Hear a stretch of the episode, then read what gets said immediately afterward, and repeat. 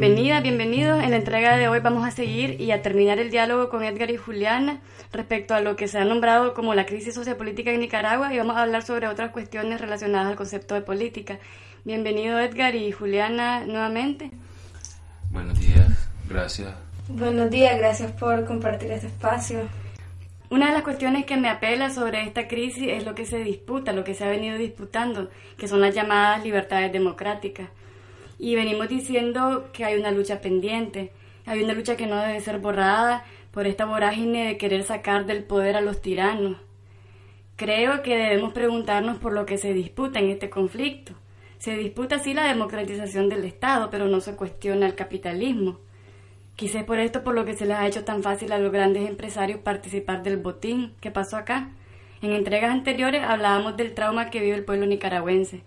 Juliana decía que este trauma nos hace no querer apoyar ningún experimento anticapitalista y Edgar hablaba de cómo el trauma nos hace ignorar que estamos en medio de dos opresores, que nos hace confiar en los opresores de un bando porque aparentemente están en contra del otro bando.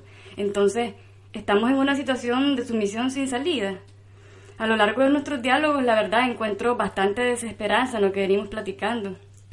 Sí, yo creo que mirar la realidad tal y como es, o tratar de hacerlo, es ya un acto de rebeldía, de esperanza. O sea, nada garantiza que el mundo esté evolucionando.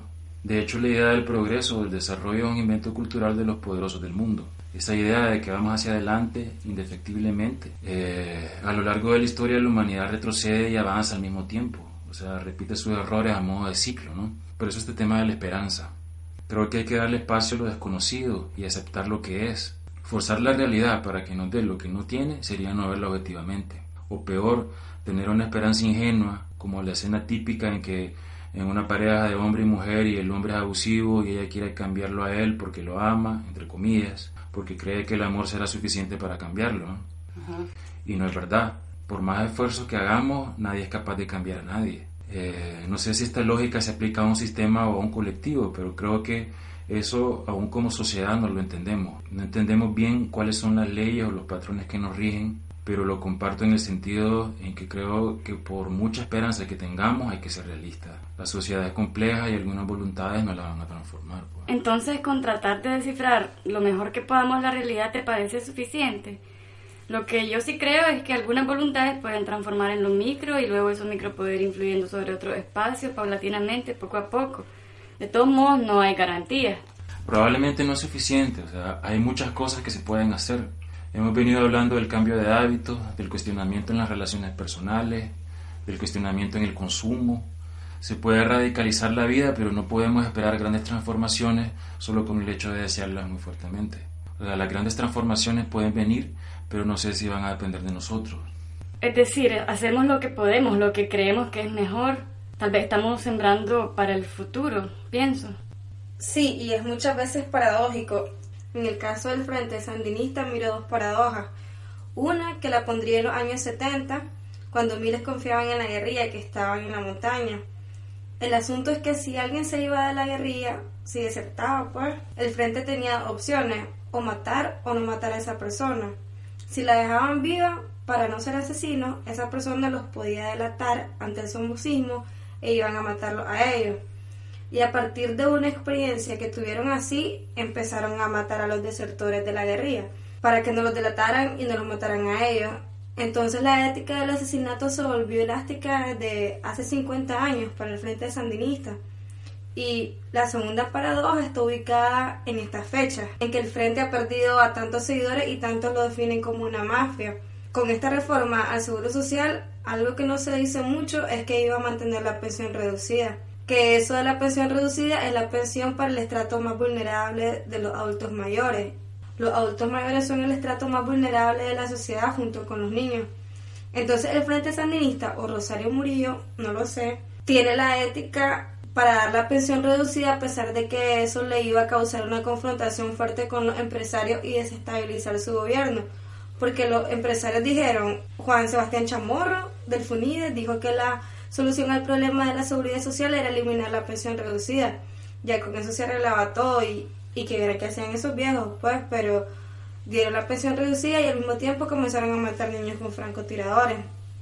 Entonces, respecto a esto de la esperanza de cambio, creo que la sociedad nos van a meter en ese tipo de contradicciones. Ellos tienen una caja de herramientas muy poderosa. Por ejemplo, pudieran redistribuir riquezas para ahorrar sus asesinatos como comenzaron a hacer con la toma de tierra. Yo a veces pienso que se viene un horizonte estalinista. Lo de la toma de tierras es a la vez una manera de poner en jaque el empresariado desenterrando esa lucha de los pobres por la tierra. Y decir, tengo un pueblo el que sostengo. Y luego, lo del horizonte estalinista a mí me hace pensar en el aparataje educativo, entre comillas, que despliegan, el culto a la personalidad del líder, o esto que en su momento me impresionó mucho cuando le dijeron a su gente que la protesta del Camino de Oriente, la, del 18 de abril, era un montaje, es decir, falseamiento y el ocultamiento de la realidad. Lo de la toma de tierras me hace pensar en cómo se administra la necesidad de las personas. En el artículo zapatista que he estado citando habla de esto también porque parece que es algo actual y generalizado en Latinoamérica. Dicen ellos, si hay quien nada tiene, es probable que tenga la esperanza. Los nuevos timadores se encargarán de administrar esa esperanza, de dosificar su aliento y de convertirla en la quimera que consuela pero no resuelve.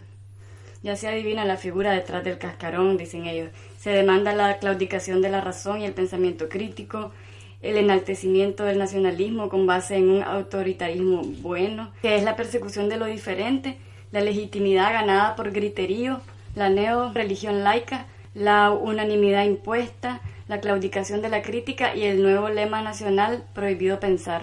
¿Ves? Por eso la esperanza puede también ser administrada. La esperanza de ser protagonistas de la historia nos hizo salir a la calle sin medir las consecuencias o creyendo que dar la vida significaría un cambio en el poder político. Los líderes de la oposición decían, vamos ganando, y vos casi te creías que Daniel y su familia ya estaban con un pie en el avión, ¿entendés? Un pesimismo realista creo que es mejor que un optimismo ingenuo, realmente. Como ciertos muchachos al comenzar las protestas que creían que los antimotines llegarían a pelear cuerpo a cuerpo. ¿Y cuál es el horizonte político para ustedes? ¿Qué piensan de un proyecto político que apela a la subjetividad y no a tomar el poder del Estado? Mm, en la situación de Nicaragua y en la de Centroamérica yo no veo horizontes emancipadores o proyectos políticos a los que me pueda unir, porque como decía, o estás con los asesinos o estás con los explotadores. Y el gobierno lo hace a propósito para que no exista otra alternativa que les desestabilice ese esquema. Y lo que queda, o por lo menos lo que he vivido yo en los últimos meses, es una escapatoria hacia sí mismo, hacia el espacio íntimo, pero no lo veo como un proyecto utópico, lo miro como una cotidianidad sin utopía, sin épica. Y yo no estoy completamente cómoda con esa individualización porque estoy con mis privilegios económicos, puedo salir a la calle, estoy tranquila, soy joven. No lo miro como un horizonte, sino como una falta de horizonte. Sí, eh, estar del lado de los explotadores que llevan explotando al pueblo por tanto tiempo no es ninguna emancipación y Carlos Pelá usaba a la policía para matar cañeros que protestaban contra él. Ahora el gobierno dice, ustedes no critican a los empresarios, pero cuando los cañeros salían a protestar los mataban y era contra un empresario. Entonces no sabemos dónde posicionarnos. Por ejemplo, si yo salgo mañana con una pancarta que diga muerte al capitalismo y a los Estados Unidos, también me puede matar el mismo gobierno. No lo sabemos, depende del cálculo político ese día a quién, a quién voy a matar, a quién le voy a dar tiempo, lo voy a matar al suave o de un solo. Eso te deja desarmado. Mi horizonte es simplemente cocinar en mi casa, ver televisión, leer, platicar con mis amigos, tener afecto y se acabó. Y eso es una resistencia también. En un momento en que te exigen estar al pie del cañón peleando por la patria, puede ser una resistencia de decir no a eso y no meterte en esa vorágine en esa dinámica en la que estás entre dos opresores realmente. Yo creo que las carencias en la educación política o la ausencia de educación política es la que hace que no exista un horizonte político. Esto que dicen de que se ha hecho más mal en el mundo por obedecer que por querer realmente hacer mal. Y creo que se aplica también a hacer mal por ignorancia. Así como cuando nos enfermamos por alimentarnos mal y luego vamos al doctor para que termine de matarnos, la educación política debería ser emancipadora de la mente, no una, no una de recetas y anestesiadora como la que se viene dando culturalmente. Yo creo que debe haber un vínculo entre lo externo y lo interno cuando se piensa en educación política, es decir, preguntarnos cosas como cuáles son las actitudes y conductas que yo estoy reproduciendo y que están en sintonía con este mal sistema. Creo que estamos en un momento en que ser vanguardia o representar a alguien cada vez funciona menos. Yo me identifico con las palabras de los zapatistas que dicen, tenemos que construir nuestro propio camino hacia la vida. Y el de ellos dicen está basado en algunas raíces de las comunidades originarias que son el colectivo, el apoyo mutuo, el apego a la tierra, el cultivo del arte y de la ciencia. Y algo que me parece súper importante y casi no está dicho en los círculos progresistas es la vigilancia constante contra la acumulación de riqueza. Esas son las propuestas políticas de ellos. Me gusta porque tienen una propuesta en positivo y acá en Nicaragua la propuesta es en negativo, nos oponemos a. Pero ¿cómo si queremos vivir? Yo escucho que queremos vivir en democracia y en libertad, pero esos términos se me hacen vacíos, me pregunto qué significan. Yo me posiciono desde esta propuesta íntima y pienso que esta posición se viene tejiendo bajo la superficie en todo el mundo, en lo subterráneo, debajo de medios masivos y debajo de la sociedad de entretenimiento y de consumo en que vivimos, debajo del culto a la personalidad que vimos en Facebook, de las adicciones a los estímulos en que nadamos diariamente. Y yo sé que cada vez más personas estamos viendo la vida propia como un frente de lucha. Creo que asumir ese frente garantiza que la lucha sea autogestionada, que sea lo más libre que pueda ser, porque como lo haces notar Edgar, la esperanza se administra, la lucha se administra y no importa de qué bando. En los medios masivos no se habla de autogestión, no se habla de conocimiento libre ni de autonomía. Y ese conocimiento que circula en los medios masivos y que pone y quita palabras que define lucha es el poder. El Frente Sandinista en su propaganda habla de un concepto que está más o menos relacionado, que es el del buen vivir, pero no se puede vivir bonito si no se conoce la vida, mucho menos si no se participa de ella. Bonito sin conocimiento y sin acción es cáscara. Hace poco conocí un libro que se llama Buen Conocer, Modelos Sostenibles y Políticas Públicas para una Economía del Conocimiento Común y Abierto que es un ejemplo para mí de cómo sí se puede pensar colectivamente el futuro en esos términos. Este libro es producto de un trabajo colaborativo de más de 1.500 personas y liderado por activistas del software libre, activistas de movimientos indígenas, intelectuales de muchos países y funcionarios públicos del Estado del Ecuador. Y es un marco teórico que dibuja algunas rutas para el cambio de la matriz productiva, en este caso de Ecuador, pero también es una invitación para otros países. Algunos de los temas importantes que se desarrollan en este libro son la crítica al capitalismo cognitivo y la propuesta de un conocimiento social común y abierto, el cuestionamiento al modelo global depredador de bienes y saberes y la propuesta de una transición orgánica que encuentre caminos por donde transitar para construir el bien común y simultáneamente de construir la institucionalidad depredadora de la vida y de la humanidad. Para mí fue impresionante leer este esfuerzo de sectores progresistas que hablan por la mutualidad, por la reciprocidad, la cooperación. En este caso, claro, el Estado fue un aliado y no un estorbo ni un enemigo. Es un libro enorme de casi 800 páginas y obviamente como hablamos de conocimiento abierto, pues puede encontrarse en Internet. Fíjate que respecto a este asunto de la autogestión, yo me he hecho esta pregunta. ¿Cuánta energía hemos gastado las mujeres en pedirle al Estado que legalice el aborto en lugar de autogestionar y, garantizar nuestros métodos para abortar y construir las redes para colaborar con los abortos de otras mujeres? Sé que es muy difícil que la iniciativa de un grupo de mujeres llegue a garantizar el bienestar de todas las que el Estado sí podría garantizar, pero tal vez deberíamos de hacer un trabajo en las dos vías, en institucional y en autogestionada, que es más lenta pero es más segura bueno, no sé si es más lenta, mira cómo estamos ahora, porque hay maneras de abortar con plantas, pero las mujeres crecemos sin siquiera conocer los cambios de nuestro útero a lo largo del ciclo lunar. Y estos asuntos, Juliana, me parecen muy importantes y para mí son parte esencial de la política, porque es la vida y por eso me cuesta. Y me es doloroso ver cómo la política se entiende desde un sentido tan reducido. La lucha por el poder del Estado, la democratización de ese Estado ¿Y el resto de la vida? ¿Acaso eso ya está resuelto? Ajá. Nuestras ancestras por milenios han abortado y no necesitan el permiso del Estado mediante una ley, por ejemplo. Y es un desgaste seguramente. Yo creo que las luchas sociales han sido cooptadas por grandes poderes hegemónicos y grandes capitales.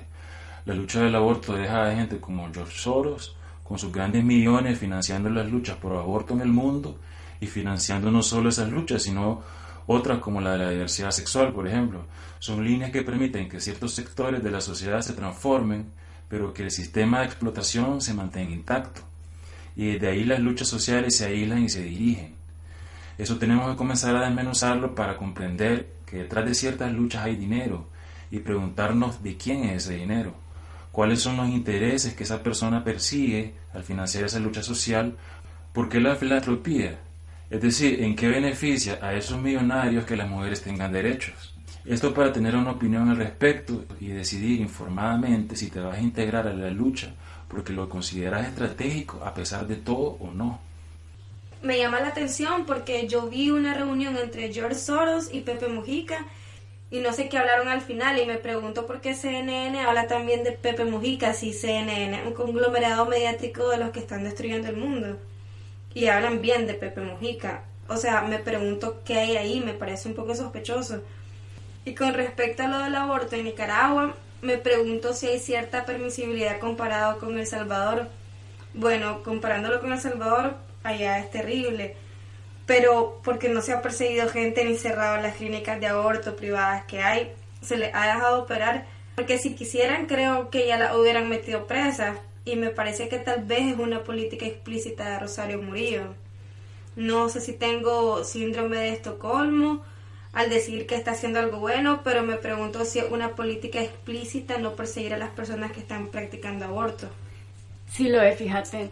Yo platiqué una vez con un doctor que trabajaba en un hospital público departamental y me dijo que sí se practicaban abortos terapéuticos, pero que se manejaba muy discreto, es decir, todos sabían, pero no lo hablaban abiertamente. Sí, el tema del aborto en Nicaragua fue una negociación entre el partido y la iglesia para poder obtener el poder político, ¿no? Pero el partido fue la escalera para que la Iglesia lograra penalizar el aborto terapéutico. Y quizás la permisividad es otra paradoja como la que ponía vos, Juliana, al inicio, de la pensión reducida versus el asesinato de los adolescentes, ¿no? Sí, y al final el gobierno sacó el rédito político de la alianza con la Iglesia, de prohibir el aborto en el papel, pero engañó a la Iglesia porque lo está permitiendo en las clínicas privadas. Lo que me parece seguro aquí es que no están actuando por empatía, sino por algún tipo de conveniencia política estarán actuando como sociópatas, que la sociopatía es la incapacidad de sentir empatía y es producto de un ego tan ampliado que crea la sensación de entorno. Y esto es algo más o menos común en nuestra cultura. No me parece exagerado pensar que líderes y personas con poder, acostumbradas a dar órdenes y a verlas cumpliéndose, tengan ese rasgo. Al final creo que la empatía es algo difícil de cultivar y más difícil debe ser para los que ya están acostumbrados a mandar y a no escuchar. Eh, bueno, muchachas, muchachos, con esto estamos cerca de ir cerrando este diálogo. El escenario de lo que hemos venido hablando parece bastante desesperanzador, pero hay márgenes de acción, no creo. Cada práctica cooperativa es un paso. Lo que yo digo es no esperemos a que el gobierno nos diseñe el camino. Tomemos todas las herramientas que tengamos al alcance para construir comunidad y autonomía y compartamos las que tengamos que nuestras vidas no estén en manos de empresarios y dirigentes desconocidos y que no nos traguemos sus montajes. Yo creo que nada va a engañar a la inteligencia colectiva y nadie puede matarla. Al final, Juliana quería compartirnos un poema de Anailse Gómez, que es una poeta monimboseña fallecida hace no mucho. El poema se titula Aria y dice, No soy ángel que preside la vida, ni sabia, ni agorera Únicamente soy una mujer cálida, intensa, que en su más apartada intimidad cree tener voz y canta. Gracias Juliana por el poema. Gracias, gracias por el espacio. Gracias a vos. Gracias Edgar. Eh, gracias a ustedes que han llegado hasta el final y hasta la próxima entrega en Íntima Política.